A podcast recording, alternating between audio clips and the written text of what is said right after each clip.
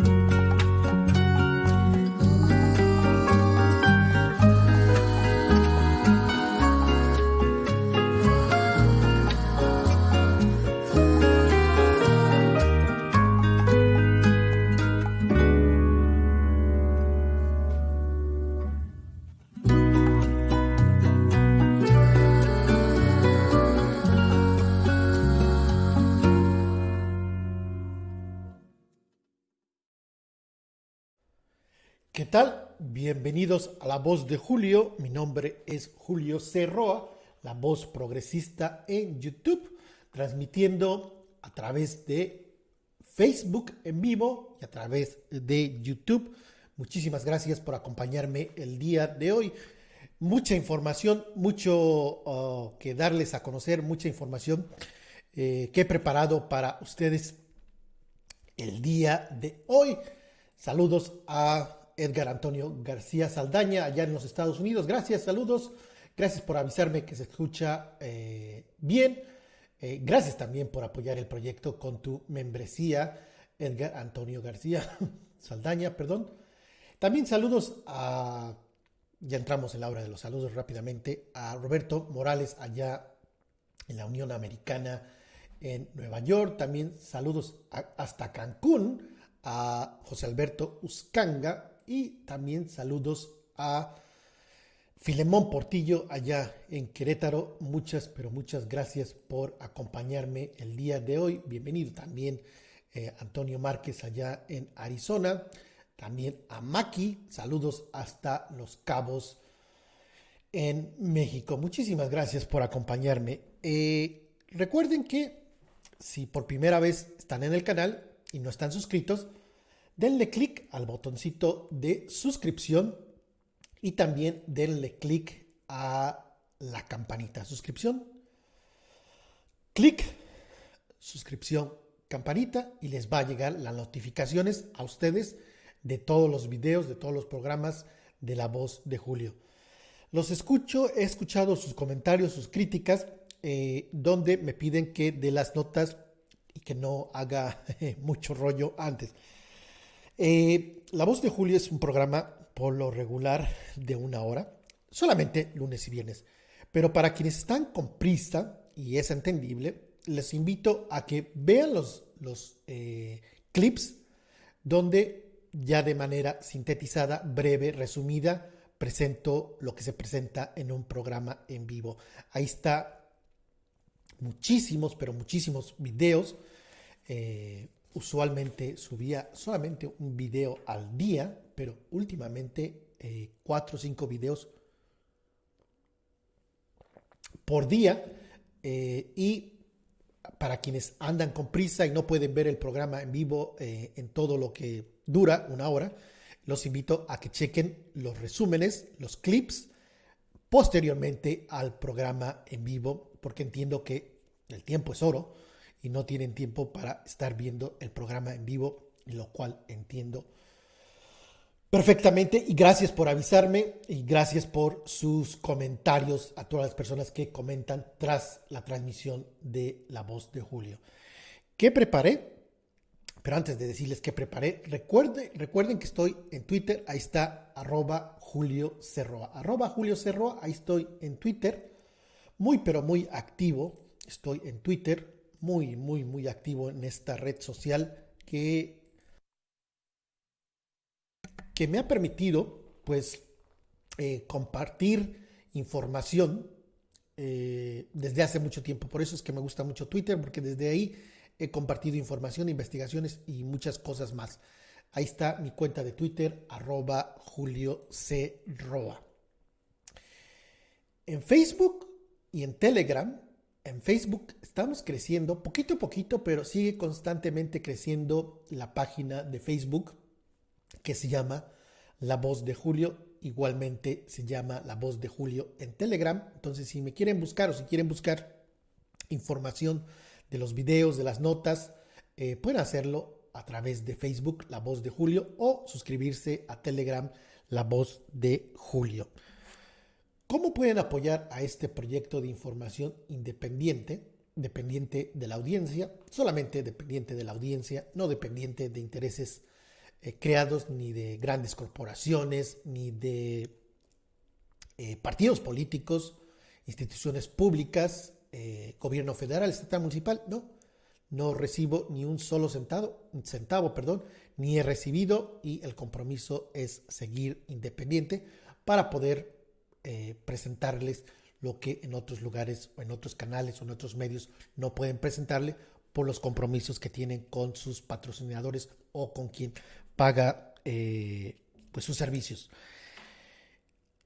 Super chat ya está abierto. Ahí está. Ya de inicio pueden hacerlo. Super chat. ¿Cómo pueden apoyar además de super chat?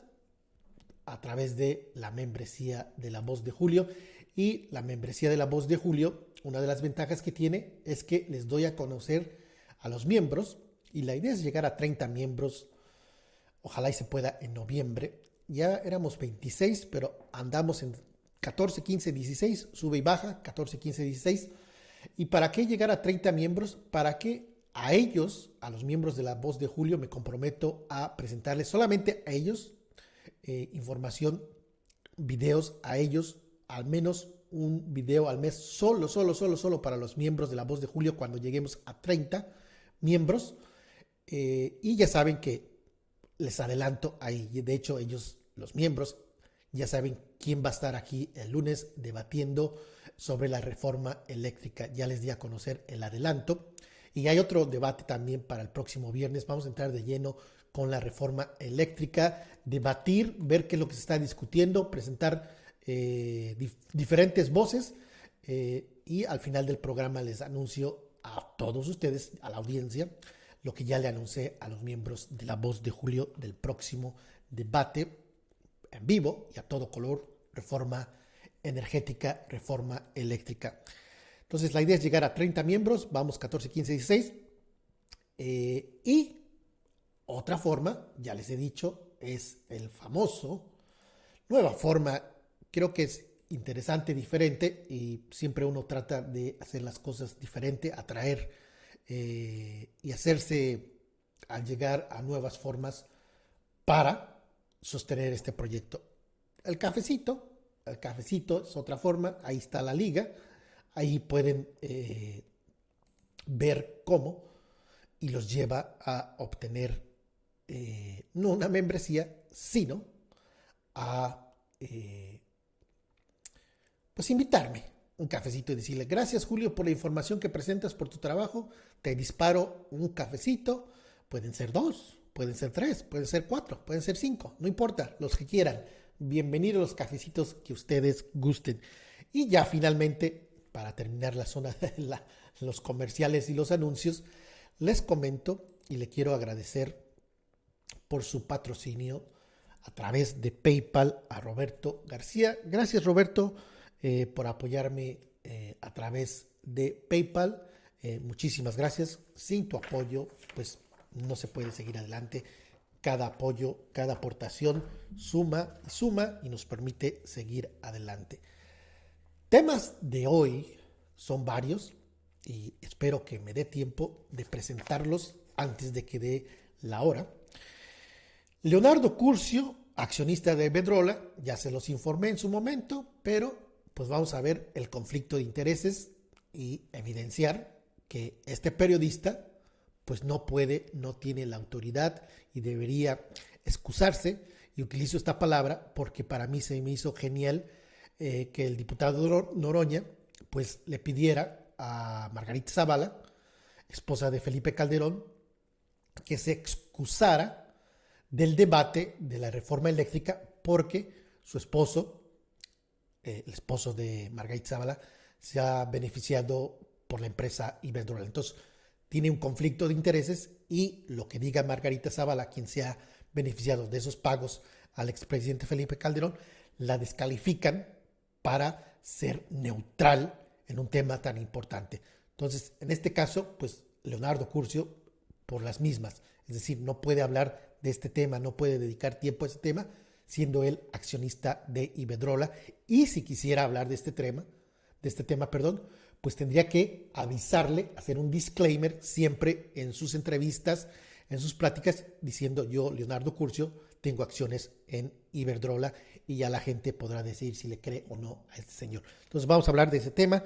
Salomón Chertoriski, funcionario de Felipe Calderón, también de Miguel Ángel Mancera, pues eh, Salomón Chertoriski, su hermana, vendió una propiedad a Genaro García Luna. Y esa propiedad, la UIF, busca incautar los activos de esa propiedad que fue comprada por la hermana de Salomón Chertoriski. Les voy a dar detalles, les voy a presentar los documentos donde oficialmente van por esos activos de esa propiedad que hoy está en manos de la hermana de Salomón Chertoriski y Salomón Chertoriski, compañero de gabinete de quién? De Genaro García Luna. Otro tema, no es muy famoso este personaje, eh, Francisco Niembro González.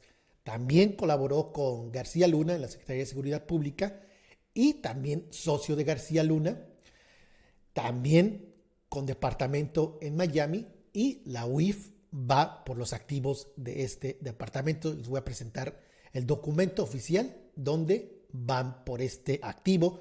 Ya les había informado que la UIF busca muchas propiedades, pero entre estas está la de José Francisco Niembro, exfuncionario con Calderón y exfuncionario con García Luna, además de socio de García Luna, y Salomón Chertoriski, su hermana, que compró una propiedad a Genaro García Luna.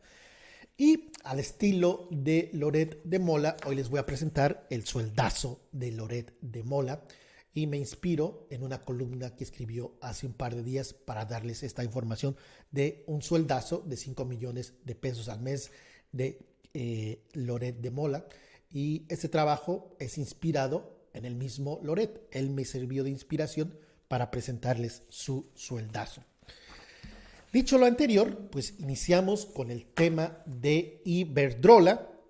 ¿Y por qué es importante el tema de Iberdrola? Pues porque se está discutiendo la reforma energética y la reforma energética eh, abarca muchas cosas. Quienes tienen acciones en Iberdrola podrían ser afectados. Leonardo Curcio, periodista de Radio Fórmula, puede haberse afectado por esta reforma energética eléctrica. Y ya les presenté, pero aquí se los presento nuevamente, Aquí está el documento Transparencia Mexicana, donde es consejero, miembro de Transparencia Mexicana el señor eh, Leonardo Curcio. Había ocultado esta declaración de intereses y no había presentado, di a conocer que la ocultó y unos días después presentó la información. ¿Y qué es lo que dice esta declaración de intereses? Pues aquí está, Leonardo, no, aquí está, perdón. Aquí Leonardo Antonio Curso Gutiérrez, ahí pone sus trabajos, donde trabaja, eh, voluntario, remunerado, no remunerado. Ha estado en la UNAM, está en la UNAM, eh, ha estado en el Canal 11, sigue en el Canal 11, perdón, desde el 2002 está en el Canal 11, desde el 89 está en la UNAM eh, y colaborador también de la, El Universal, también es colaborador, ahí le pagan, conductor de AED 40, Cámara de Senadores, ha sido conductor, actualmente conductor de Grupo Fórmula desde el 2018 y por lo cual le pagan. Pero eso es sus trabajos. Lo importante es en esto, participación accionaria del declarante en, en sociedades con fines de lucro, pues, oh sorpresa, una empresa que se llama Iberdrola, ¿a qué se dedica? Pues al tema de energía, producción, distribución y comercialización de energía.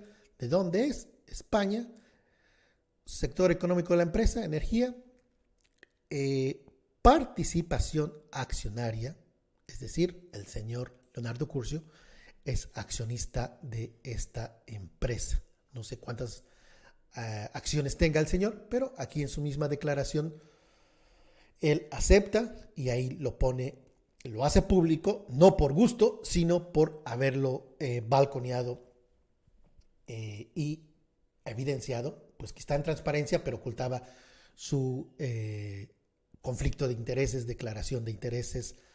Entonces, ahí está. ¿Y qué es lo que pasó hace unos días? Y por eso es lo importante. Eh, escuché al señor Leonardo Curcio hablar de la reforma energética. Ahí tuvo un invitado. Y pues, ¿qué es lo que dice el señor Leonardo Curcio, cuando presenta a su invitado, presenta la información esta de que él es socio de Iberdrola. Vamos a ver. Eh, vamos a ver si el señor Leonardo Curcio es eh, honrado, eh, transparente, porque él está en transparencia mexicana, ¿no? Lo mínimo que puede hacer este señor que está en transparencia mexicana es transparentar y decir que tiene acciones en Iberdrola. Transparencia mexicana, imagínense, está en transparencia mexicana. Es tan obvio que debe dar a conocer lo que le llaman disclaimer hacia audiencia cada vez que habla de estos temas, pues que él es socio de Iberdrola. Escuchemos y ustedes juzgarán si es honesto. Es breve el audio y aquí se los pongo para que ustedes juzguen. Pues el día de hoy el presidente de la República dijo, queremos un debate muy amplio sobre la reforma eléctrica.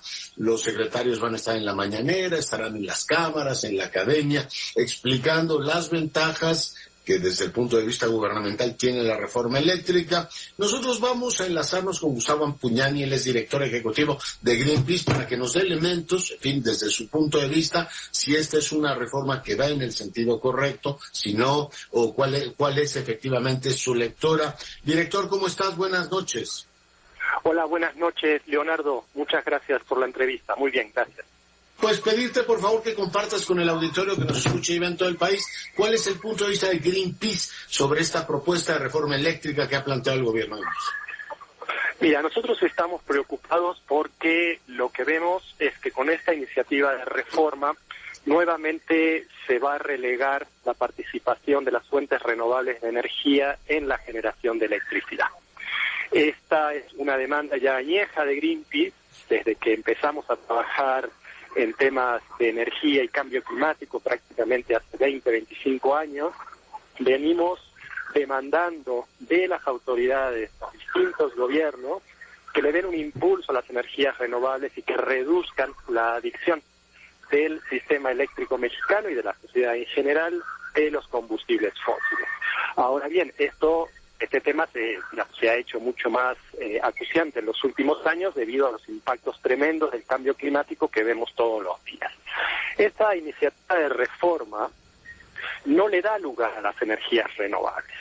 De, de hecho, las califica como intermitentes, lo cual técnicamente es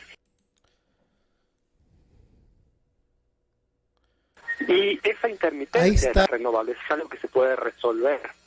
Muchos países lo hacen. Nosotros vemos. Todos tienen una combinación, ¿no? Una especie de cesta energética. quitar el audio. Ahí está. Eh, ahí escucharon al inicio la intervención del señor Leonardo Curcio y por ningún lado está hablando del tema de la reforma eléctrica. Está hablando de eh, temas donde esa empresa, la empresa de Iberdrola, tiene intereses, tiene empresas, está vendiendo Iberdrola eh, a la Comisión Federal de Electricidad. Entonces, esto es muy, pero muy deshonesto eh, de parte de este periodista y por ningún lugar yo veo que alguien critique, cuestione y diga, oiga, señor Leonardo Curcio, ¿cómo usted puede estar entrevistando a una persona, más allá de los puntos de vista que tenga el invitado, que pueden ser válidos o no, pero lo que no se vale, lo que es incorrecto, es que el señor Leonardo Curcio, pues no se abra, no transparente y diga, yo, Leonardo Curcio, tengo acciones en Irbedrola, me excuso de este tema y eh, señor eh, invitado, eh, le pido que pues hablemos de todo otras cosas, pero menos de este tema de la reforma eléctrica, donde obviamente pues yo soy socio de Iberdrola y quiero que las cosas continúen como son y que no haya reforma energética. Entonces ahí está ese tema y ahí queda muy pero muy claro desde mi punto de vista algo que no se toca mucho y que se me eh, pegó por yo digo, genial, cuando Noroña le dice a Margarita, le pide a Margarita Zavala, la diputada de Acción Nacional, que se excuse porque pues su esposo se ha beneficiado con dinero de Iberdrola. Entonces, en este mismo caso, pues el señor Leonardo Curcio Ahí escríbanle a su cuenta, arroba Leonardo Curcio. Señor Leonardo Curcio, usted no está autorizado, no tiene la, autoridad moral, tiene conflicto de intereses y por favor excúsese y no hable de la reforma energética. Hable de todo lo que usted quiera, pero no de la reforma energética. Entonces ahí está ese tema, ya se los presento así. Y ahora, el otro tema. La UIF va por muchas propiedades ligadas a García Luna. Una de ellas está ligada a la hermana de Salomón Chertorisky.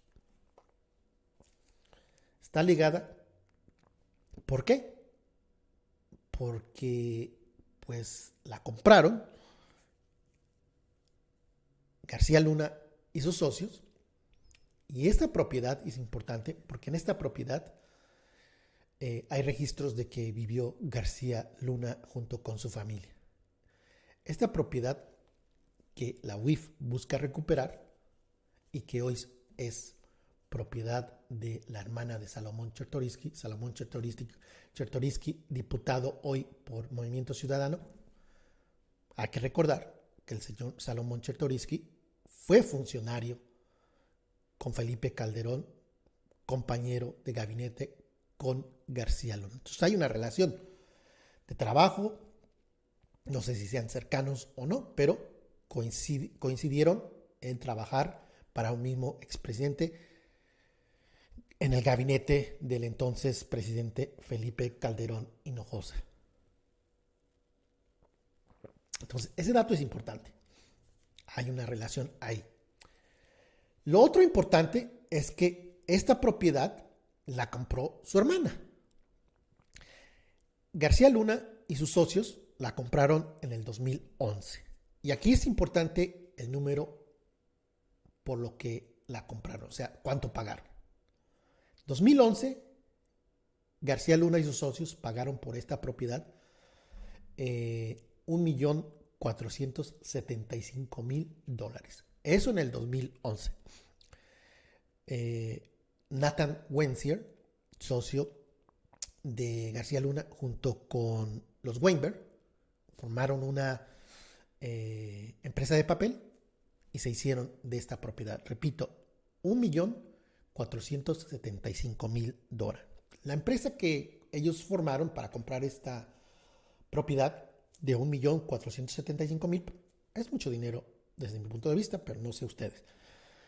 Comparado con las propiedades de eh, Inés Gómez Mons, pues ya no es tan, tan escandaloso, pero aún así, un millón mil dólares es mucho, mucho dinero. Entonces formaron una empresa que se llama The Point 54 LLC. Y aquí está el documento donde, déjenme ver, este es el documento, no, este no es el documento. Aquí está la transacción, cómo se hicieron, y ahí van a ver ustedes en vivo y a todo color, en tiempo real, de cómo se hicieron de esta propiedad. No esta, no, esta es la segunda. Déjenme un segundito y les doy los detalles de la propiedad, cómo la compraron y qué es lo que está pasando con la propiedad.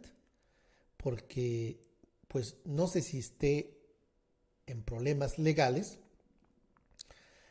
pero de que eh, la UIF busca recuperar esta propiedad es un hecho. Déjenme ver si esta es la propiedad. Esta, no, esta es Bellini. Tiene que ser otra. Esta es la, otra propiedad de la que les voy a dar más detalles también. De otro funcionario de García Luna eh, y socio también. No solo eh, funcionario. Esta es la otra propiedad.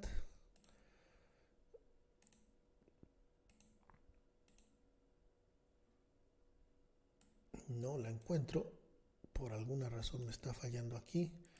Aguántenme un segundito, ténganme paciencia, tómense un cafecito, eh, tomen aire para que les presente yo es la propiedad y ver, documentarles, porque no quiero que se quede en solamente, eh, pues lo informé, pero no presenté nada, ninguna información.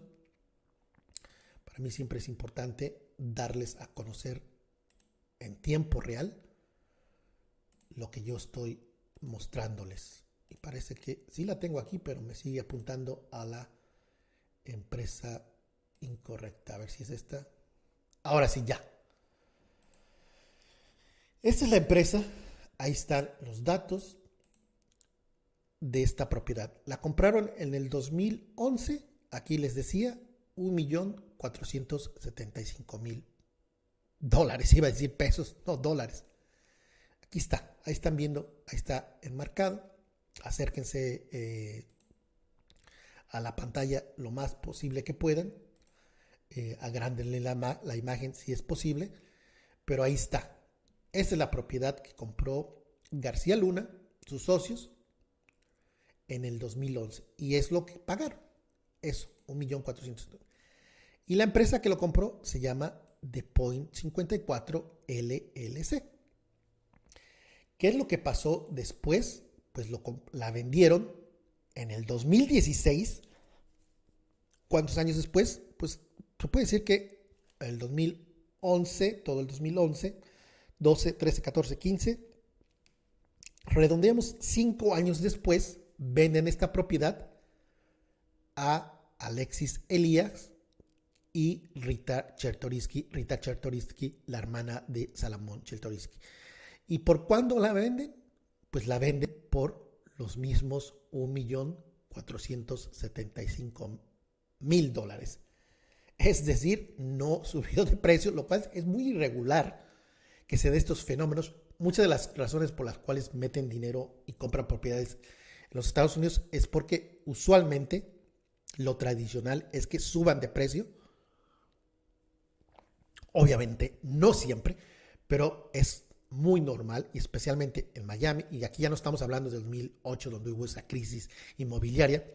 Aquí en el 2011 la compran por 1.465.000. Cinco años después, la hermana de Salomón Chertoriski le compra la propiedad por los mismos 1.475.000 pesos, lo cual es algo raro. Y vamos a ver, aquí está, luego ellos la venden, la venden a eh, una empresa, pero aquí están los documentos, aquí están viendo más documentos. Y ahí, esto es en tiempo real, esto se lo estoy presentando información del condado de Miami, que es información que tú, yo la pueden consultar. Claro, hay que saber cómo hacerlo, pero eh, ahí está, para que no quede duda. ¿Y qué es lo que pasó con esta propiedad? Pues la WIF, la WIF, ¿están escuchando bien? La WIF de Santiago Nieto está buscando que, pues, recuperar los activos, y aquí van a ver ustedes eh, en su pantalla, que en efecto el gobierno de México, a través de la Secretaría de Hacienda y esta, a través de la UIF, la Unidad de Inteligencia Financiera, demandaron a la empresa que formó García Luna y que le vendió la propiedad a Rita Chertoriski, hermana de Salomón Chertoriski. ¿Y dónde está este documento? Déjenme, se los presento para que no se quede en eh, anécdota. Eh, este es el documento, no, este no es. Déjenme ver, denme un segundito para que vean ustedes pues que las cosas van en serio y que están en aprietos. Eh, pues esta transacción porque pues no sé cuál va a ser el final porque pues el gobierno quiere recuperar este activo, es decir, el dinero 54. Déjenme ver. Déjenme un segundito eh, para presentarles el documento que ya no lo encuentro y por aquí lo tenía. Aguánteme el corte, como decían por ahí, para que ustedes vean en tiempo real, pues cómo están las cosas, el asunto de eh, García Luna y sus propiedades sigue, sigue muy activo. Eh, Silvia Pinto, Pinto, denme un segundito. Es que son muchos documentos. Eh, y mientras encuentro el documento, les voy a presentar ahora a otro personaje que también fue colaborador de Genaro García Luna. ¿Y por qué es importante eh, este personaje que están viendo ahí en su pantalla? Eh, Francisco Niembro González, que trabajó para García Luna, colaborador en la Secretaría de Seguridad Pública, y que Después, ¿qué hizo? Pues se fue de asesor, también de socio de García Luna, y van a escuchar, pues, cómo lo presentan a este señor. ¿Quién lo presenta con bombos y platillos? Pues nada más y nada menos que quién es este señor que ahí ven también ahí a un ladito de Francisco Nimo. No es muy conocido, pero a raíz de que yo di a conocer una información y menciono a Niembro González, las autoridades mexicanas le buscan y dan con él. Obviamente yo les daba toda la información, no que yo los contactara, pero escribí todos los datos y señas. Y entonces la UIF toma la información que yo publiqué, que hice pública, y lo incluye a este señor, no a eh, Pedro Ferriz de Con, sino al que está a un ladito, y también busca que incautar una propiedad que fue comprada por este señor. Y escuchen, esto es importante, para cuestiones eh, de ejemplificar y dar contexto, tomo este audio video de Central FM y vamos a escuchar cómo lo presentaba Ferris de Com a este exfuncionario de la Secretaría de Seguridad en época de García Luna. Escuchemos este inicio y la voz de Ferris de Com. Bueno, y estoy aquí y me da realmente engalana mucho esta mesa el tener la colaboración de un hombre que admiro mucho en términos de lo que él ha profesionalizado, que es la seguridad, como un ejercicio de inteligencia, y me refiero a Francisco Niembro, que hablará de seguridad día a día sobre temas que a los mexicanos todos los días, en lo particular, en lo íntimo, eh, tendríamos que observar y en lo general, eh, en lo que estamos viendo hoy en nuestro país y cómo lo podemos comparar de otros tiempos de, México. Francisco, me da mucho gusto compartir este micrófono contigo. ¿Cómo estás, Pedro? Muy buenos días y muy buenos días a, tu auditorio. El día de hoy yo les quisiera platicar un poco del tema precisamente de inteligencia policial. ¿Qué es y para qué sirve? Y ya de ahí la gente sacará sus, conclusiones. Si bien en la definición más básica, la inteligencia es una capacidad mental que casi todos tenemos. Francisco Niembro. Entonces ahí está la presentación con bombo y platillo. Eh, Ferris de Con, muy halagador, presentándolo, casi como la última Coca-Cola en el desierto. Esto fue, les doy la fecha, 2019, eh, tras que ya había trabajado para García Luna. Y aquí les pongo la imagen para que recuerden a este personaje que se ha dicho muy poco, excepto la información que di a conocer de esa transacción de una propiedad. ¿Y qué es lo que está pasando hoy día? Pues está en aprietos este señor por el caso García Luna. ¿Y por qué? Pues porque pasó esto, no esto, perdón, sino pasó esto que para mí es vital y me, pues el documento aquí está. Entonces, teniendo el documento, pues ya no hay. Este es el documento. Ahí está el documento. Son infinidad de documentos, ah, diría unas 500 páginas. Es mucho, mucho, muchos documentos, muchísimos, larguísimo. Pero aquí entre, aquí está ahí pueden estar viendo ustedes en pantalla. Lo voy a hacer un poco más grande. Esta es la acción legal que está tomando las autoridades mexicanas. Esto lo que están viendo es documentos legales y es un caso en contra de, pues la, la, la, la lista es larga.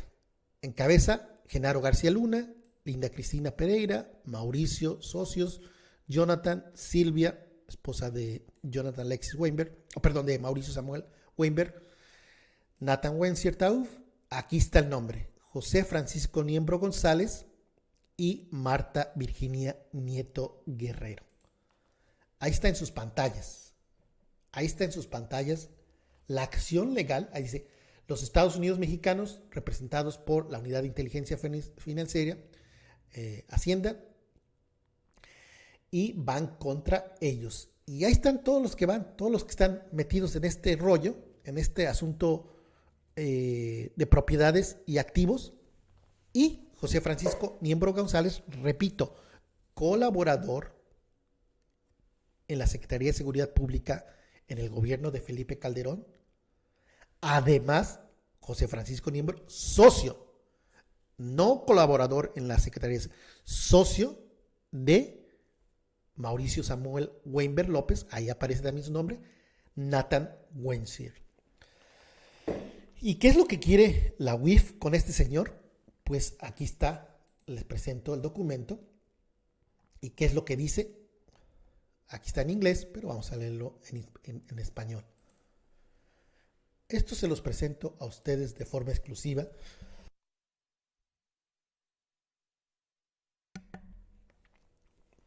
Importante. Y aquí quiero que quede, que no vaya a decir que estoy metiendo otro documento. Este es el nombre, Marta Virginia Nieto Guerrero de Niembro. Recibe, le mandan este documento. ¿Y qué es lo que dice? importante. Usted, la señora, ¿cuál es el nombre de la señora? Eh, Marta Virginia Nieto Guerrero, de miembro. Importante, usted ha sido demandado legalmente. Ahí está la clave. Usted ha sido demandado legalmente, tiene 20 días contados a partir del recibo de esta notificación para contestar la demanda adjunta por escrito y presentarla ante este tribunal. Una llamada telefónica no lo protegerá. imagínense, el asunto está tan grave que una llamada no los va a salvar. Si usted desea que el tribunal considere su defensa, debe presentar su respuesta por escrito, incluyendo el número del caso y los nombres de las partes interesadas. Si usted no contesta la demanda a tiempo, pudiese perder el caso, podría ser despojado de sus ingresos y propiedades o privados de sus derechos, sin previo aviso del tribunal. Existen otros requisitos legales. Si lo, desea, puede consultar a un abogado inmediatamente. Si no conoce a un abogado, puede llamar a una de las oficinas de asistencia legal, Legal Aid Office, o un servicio de referencia de abogados Attorney Referral Service que aparecen en la guía telefónica. Si desea responder a la demanda por su cuenta, al mismo tiempo en que presenta su respuesta ante el tribunal, deberá usted enviar por correo o entregar en la mano una copia de su respuesta. Entonces aquí está, esto es lo importante. Usted ha sido demandado, en, en este caso, ha sido demandada. ¿Quién? Marta Virginia, que junto con Genaro, García Luna, Linda, Mauricio, Jonathan, Silvia, Nathan, José, Marta, de hecho son 1, 2, 3, 4, 5, 6, 7, 8. 8 personas físicas y el resto son empresas, muchas de ellas de papel. Entonces, me da a mí un gusto enorme. ¿Por qué me da un gusto enorme? Y hay que recordar cómo lo presentó. Y ahí está el audio. Cuando tengan tiempo, si quieren escuchar cómo lo presenta eh, Pedro Ferriz de Con a este señor, escúchenlo, regresen. No voy a eh, entretenerme para ponerlo otra vez, porque ya llevamos 42 minutos del programa. Y vean cómo lo presenta. Pero ¿por qué me da mucho gusto esto? No, no es venganza, pero me da mucho gusto que el trabajo, mi investigación, eh, pues dio con este nombre y las autoridades, la UIF, busca estos activos de la transacción de una compra de una propiedad. Y aquí lo, no sé si es de risa o tomada de pelo. Esta propiedad por la que la UIF busca incautar los activos, la compraron en el 2013 en un millón ciento, un millón ciento ochenta y siete mil quinientos dólares. Un millón ciento ochenta y siete mil dólares. Repito, 2013 la compran el socio de García Luna y colaborador de García Luna junto con los otros socios en un millón ciento ochenta y cinco mil dólares. 2013. Este año, el 6 de mayo, la rematan y aquí es la dificultad que va a entrar eh, con la que se va a enfrentar la UIF. porque Pues sabidos, evidenciados, con esa publicación que hice, van a decir, no, eres muy presumido. No, pero es que a raíz de que presenté esa información de esta propiedad que la hago público, pues la rematan el 6 de mayo de este año 2021 en 845 mil dólares. Lo que querían ellos es, como dicen, sacar el efectivo, cash it, como le dicen, sacar su dinero y aunque hayan perdido, pues ¿cuánto perdieron? 845 mil.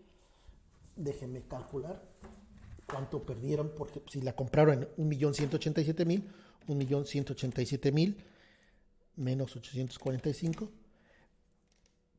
342 mil dólares la rebajaron. Imagínense cómo estaban desesperados que la vendieron en 342 mil dólares menos.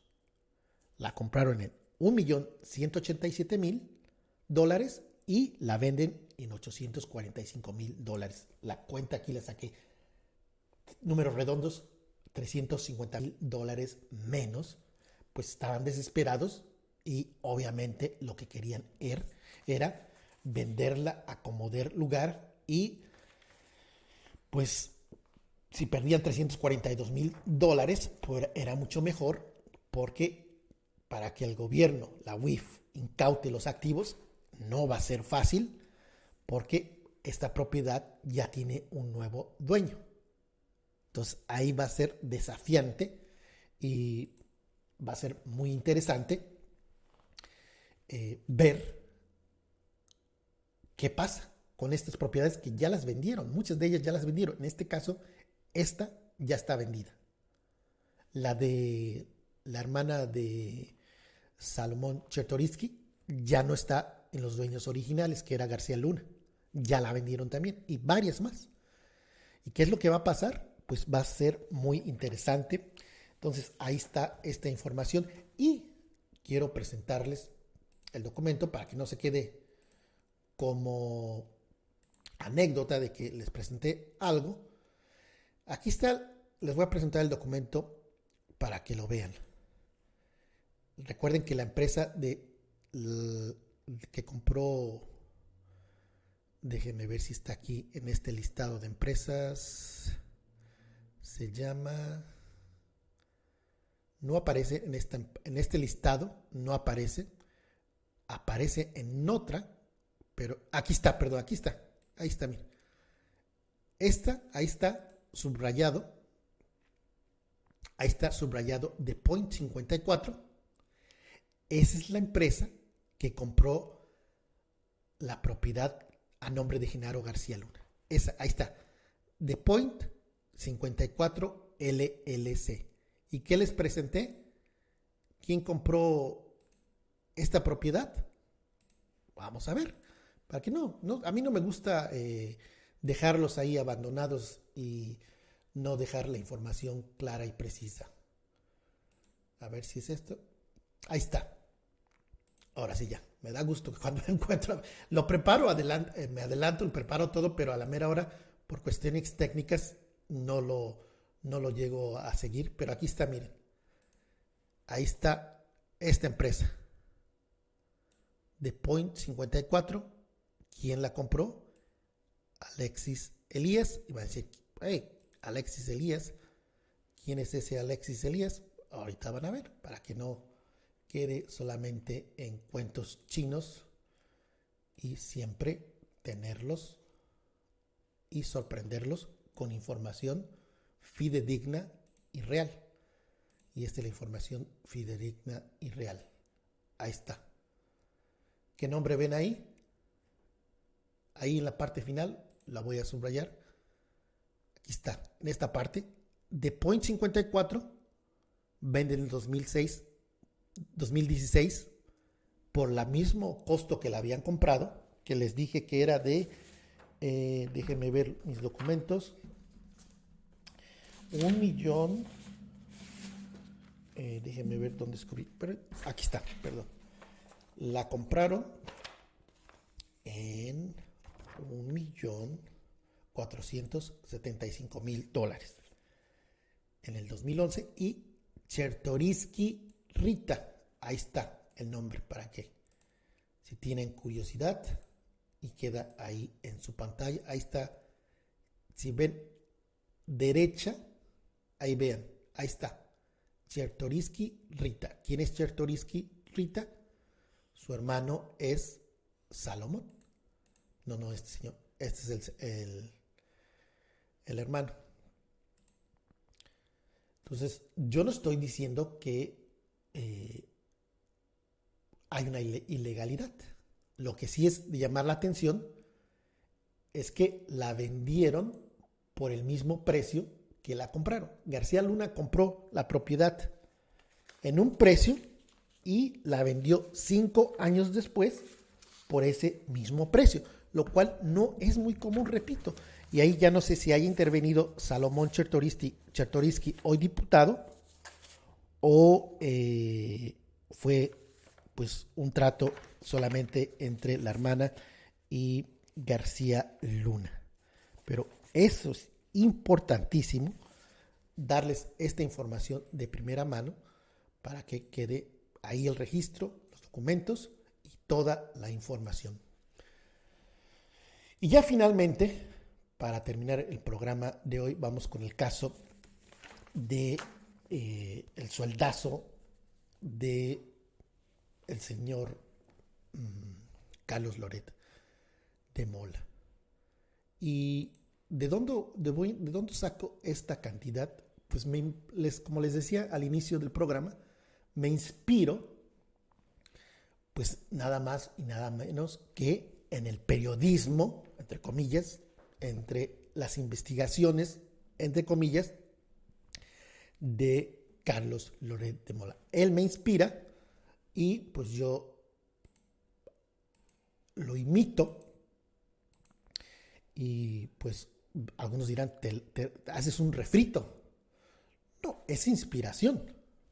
¿Por qué tiene un sueldazo de 5 millones de pesos al mes por latinos? Pues básicamente tomo la fuente que es él. ¿Y qué es lo que escribe? ¿Y por qué digo que gana 5 millones? Hay que recordarles que yo presenté documentos donde están los sueldos de Galilea Montijo de 3 millones al año y de eh, Luis García, si no me equivoco, 1.500.000 pesos. Galilea Montijo, 300 mil pesos mensuales. Eh, y ¿por qué digo que 5 millones mensuales Carlos Loret? Pues por esta simple razón. Porque el periodismo que él hace es de difamación, es de no presentar pruebas, es de decir tanto lo que se le ocurra y fuentes me contaron, así esgrima el señor Carlos Loret. Escribió esto hace un par de días, 20 de octubre. Dice, AMLO pidió crear un partido de eh, antiaborto. Y aquí, esto es lo que escribe el señor. De cara a las elecciones de junio pasado, el presidente López Obrador alentó, impulsó y lanzó directrices para la creación de un partido de ultraderecha que representa el sector eh, de la sociedad eh, que está en contra de la interrupción legal del embarazo. y aquí, según me revelan fuentes de primer nivel en Palacio Nacional, según, y esto no es algo eh, que es la primera vez que lo utiliza Carlos Loret, ya ha utilizado este según fuentes. Entonces, según fuentes, él señala que AMLO pidió crear un partido antiaborto. No dice qué fuentes utiliza eso. Eh, según me revelan fuentes, según, pues bajo esta lógica, bajo este estilo, licencia para mentir, pues yo, según, según fuentes de primer nivel, me señalan que Carlos Loret de Mola tiene un sueldo mensual en latino de 5 millones de pesos. ¿El señor eh, Carlos Loret prueba sus dichos? No. ¿Yo debo de probar mi dicho? Pues no, porque licencia para mentir tiene estos señores, entonces pues yo utilizo la misma técnica y pues si están mintiendo, pues ¿por qué las mentiras de él no tienen consecuencias? y por qué las mentiras de otros personajes deberían tener consecuencias. Él ahí dice, según fuentes, no dice quién es fuentes, no presenta nada, sino que echan dar un rumor donde dice que López Obrador quería formar un partido de ultraderecha. ¿Y por qué dice de ultraderecha? porque la ultraderecha, la derecha en México, está asociada al PAN. Entonces lo que él trata con este invento de él es quitarle esa carga de derecha al PAN y atribuírsela con un rumor donde según mis fuentes, López Obrador quería formar un partido antiaborto de derecha. Entonces, bajo esa misma lógica, bajo esos mismos criterios de periodismo que presenta él, esta columna la presentó en el Universal. No tuvo que presentar ninguna prueba. ¿Por qué? Porque es su opinión. Entonces, mi opinión es, según fuentes, él gana 5 millones de pesos al mes. Y que me demuestre que no. Imagínense, que me demuestre que no es. Entonces, es importantísimo que ya de plano, pues, es que la verdad que cansa, fastidia, que no solo él, sino un número eh, importante de periodistas utilizan es según fuentes. Y en el periodismo sí se vale ocultar las fuentes, pero cuando es información importante y cuando se puede respaldar con documentos, y dice, yo me reservo el derecho a presentar esta información, pero tengo los documentos que acreditan lo que mi fuente dice. No voy a decir quién es mi fuente, pero tengo la información. No, aquí nada más, cada columna donde se les ocurre inventar algo, dicen según fuentes y nunca presentan ninguna evidencia. Entonces, según mis fuentes, no voy a revelar quién, me informan que Carlos Loret de Mola gana 5 millones de pesos al mes Galilea gana 300 mil. Pues esto que yo estoy diciendo que gana 5 millones, pues no es tan descabellado como lo descabellado de Carlos Loret de Mola, que miente como respira. Y pues aquí, en honor a él, en, un tributo a él, sigo sus pasos y asevero que él gana 5 millones según mis fuentes. Y, oh, disculpas, no puedo eh, revelar quiénes son mis fuentes pero son muy confiables. Entonces, mi palabra contra la de él, que desmienta que no es cierto, que, que muestre cuánto gana en efectivo, o sea, cuánto es lo que realmente gana. Y si lo demuestra, entonces yo me equivoco y ya puede decir, no, este señor mintió. Pero si no lo prueba, pues entonces que quede asentado que gana 5 millones de pesos al mes, porque según lo dicen mis fuentes.